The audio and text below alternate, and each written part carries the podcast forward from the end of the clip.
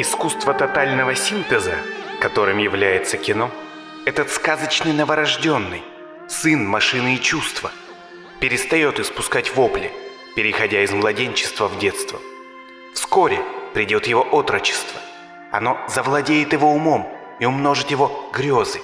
Мы хотим ускорить этот расцвет, подтолкнуть приход его молодости. Мы нуждаемся в кино, чтобы создать тотальное искусство, которому всегда тяготели все прочие искусства. Из манифеста семи искусств. Ричотто Кануда. Привет. Это «Теории кино». Подкаст о теории фильмов, метафизике экрана и философских аспектах кинематографа.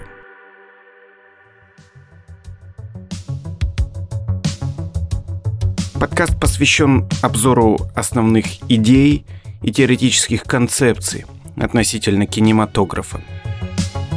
И сегодня мы поговорим о человеке, с чьим именем связывают начало кинотеории как таковой. Всякая наука нуждается в основателе, и часто им провозглашают этого итальянца – родившегося в 1879 году Ричотто Кануда.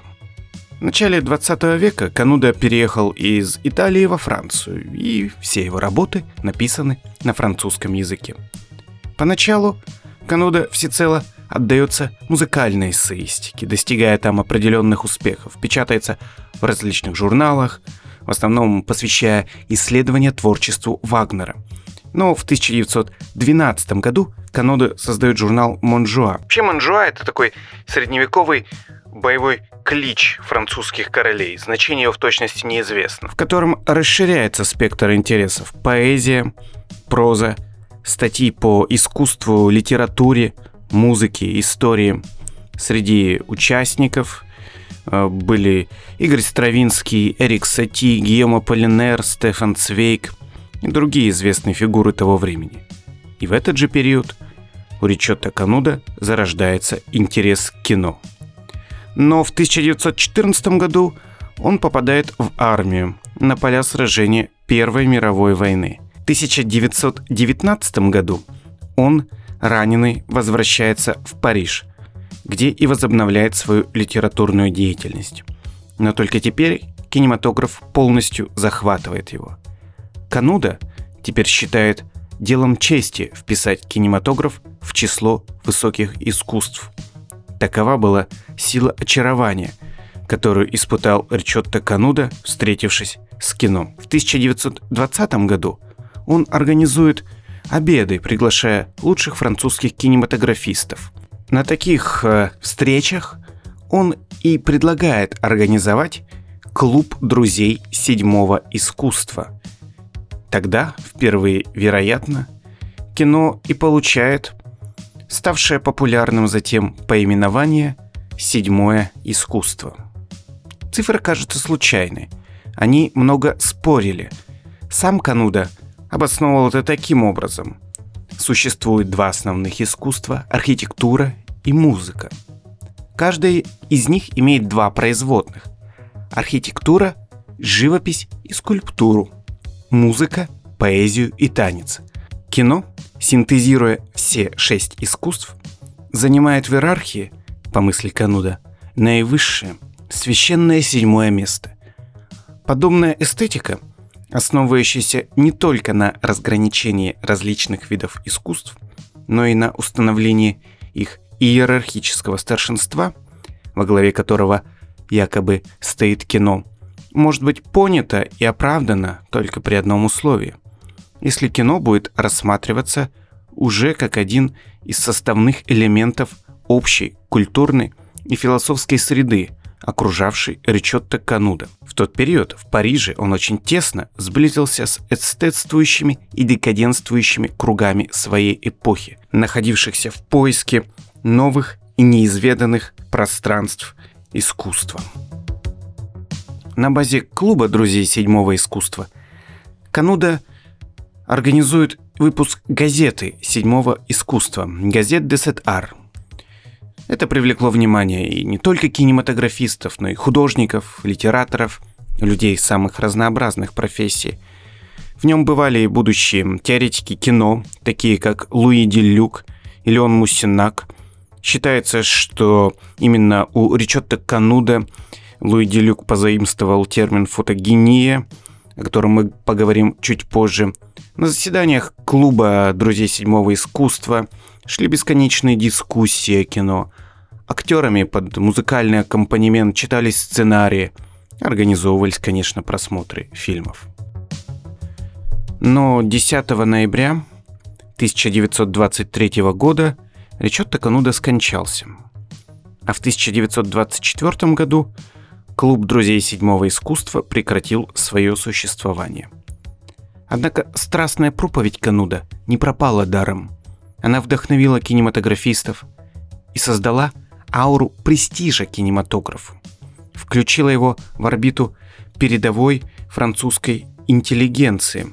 Клуб друзей седьмого искусства явился прототипом для французского клуба кино, а затем и всего движения киноклубов в дальнейшем. Кинотеория Кануда изложена в двух больших работах «Эстетика седьмого искусства» и «Размышления о седьмом искусстве». Он разделяет свой предмет на две сферы – перспективу и синтаксис. Перспектива – это отношение кино к видению Творца и к тому времени, когда он творит, то есть его эстетика. А синтаксис – это детали исполнения, то есть поэтика. Преодолевая интеллигентские предрассудки, о том, что кино не является настоящим искусством, сталкиваясь на каждом шагу с предубеждением своего времени, просматривая множество безликих, путанных фильмов, перегруженных противоречивыми элементами, Кануда пытался найти общие законы и линии духовного развития нового выразительного медиума – в своих работах, хотя в них немало также риторики и путаницы, Кануда угадывает некоторые существенные принципы разрешения еще только намечающихся проблем. Он как бы интуитивно пользуется будущим кинематографическим словарем. Он говорит, например, о ритме, понимаемым как игра планов, размеры изображения в соответствии с теми, что им предшествует и за ними следует – Рассуждение Ричотто Кануда о ритме фильма есть не что иное, как путь к обнаружению монтажа, который впоследствии будут называть спецификой киноискусства. Наше время в божественном порыве синтезировало разнообразный человеческий опыт. Мы подвели итог практической жизни и жизни чувств. Мы соединили науку с искусством – я имею в виду открытие, а не аксиомы науки. Прикладывая первую ко второму, чтобы уловить и запечатлеть ритмы света. Это кино. Таким образом, седьмое искусство примеряет все другие. Движущиеся картины, пластическое искусство, развивающееся по законам ритмического искусства. Пишет Кануда в манифесте семи искусств.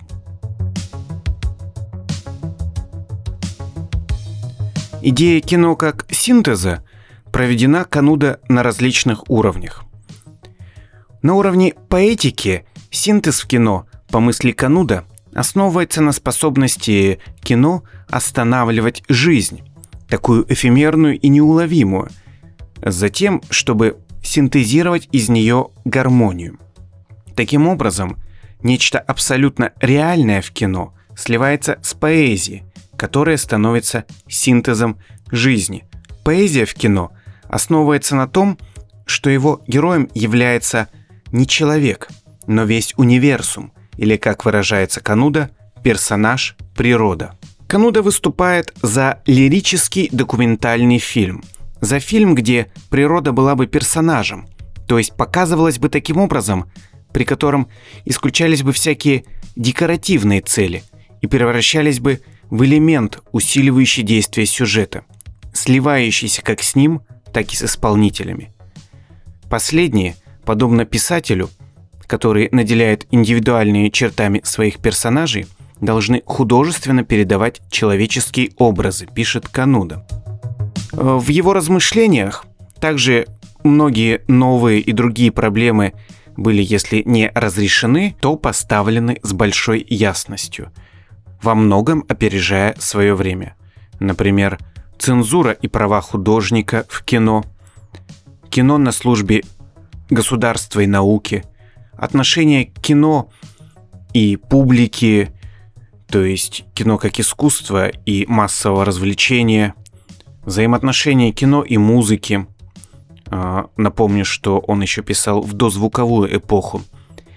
Одна из статей его даже посвящена цветному кинематографу. В ней, пишет Кануда, в один прекрасный день а, человечество, несомненно, придет к открытию кино, передающего естественные цвета.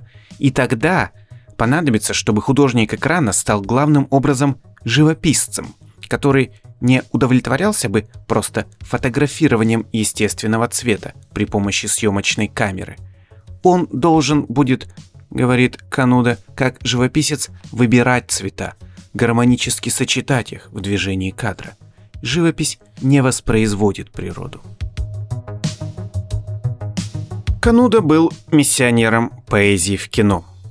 Затем писал другой видный теоретик Жан Эпштейн – Космогонизм кинематографа ставится Кануда в основу его противопоставления театру, якобы опирающемуся на чудовищный миметизм. Миметизм бесконечного перевоплощения, выдающего одно физическое бытие за другое. В кино, по мнению Кануда, происходит как бы выражение самого бытия, но физически не присутствующего, а спиритуализованного – абстрагированного, одухотворенного. И такой абстрактный характер фильма позволяет Кануда сблизить кино также и с литературой и назвать кинотворчество световым письмом. Мы переживаем первые часы нового танца мус вокруг обретшего новую молодость Аполлона. Хоровод света и звуков вокруг несравненного очага нашей современной души. Таковы завершающие слова манифеста семи искусств. Помимо прочего, Кануда уделяет э, большое внимание вопросам киноязыка. Он, как и многие другие последующие теоретики, видит в кинематографе новый универсальный язык образов. И начало, по мысли Кануда, этот язык образов берет в идеографическом или иероглифическом письме древности – Кануда ограничивает сходство словесного и визуального языков. Он обращает внимание, что кино на основе анализа движения создает язык целостный, неделимый на слова и буквы. Оно не заменяет слово изображением, но движущееся изображение становится новой и могучей целостностью. Влияние Кануда на развитие киномысли, в особенности французской, трудно переоценить. Работы Делюка и Эпштейна писались затем под его непосредственным влиянием. О них мы поговорим позже. В историю киномысли Кануда вошел как творец идеи синтеза. Когда кто-либо повторяет избитое определение кино как синтетического искусства, он невольно отдает дань памяти одному из первых теоретиков кино – Ричотто Кануда.